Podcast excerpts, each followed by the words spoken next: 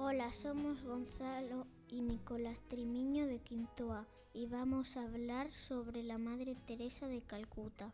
Pero antes una frase de George Castell Marshall. El único medio de vencer en una guerra es evitarla. Fue la, la Madre Teresa de Calcuta, fue la primera persona en ganar el Premio Nobel de la Paz. Nació en Albania el 26 de agosto de 1910 y murió el 5 de septiembre de 1997, 1997 en Calcuta, India. Sus padres se llamaban Nicole Bonshaw y Dranafil Bernay. La Madre Teresa era de religión católica.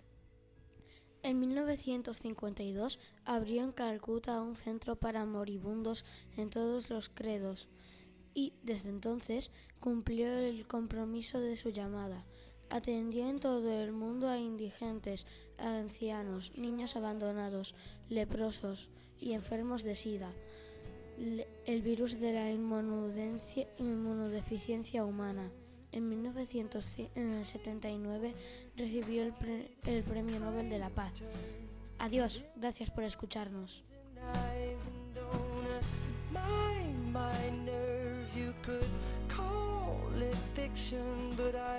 Like being submerged in your contradiction.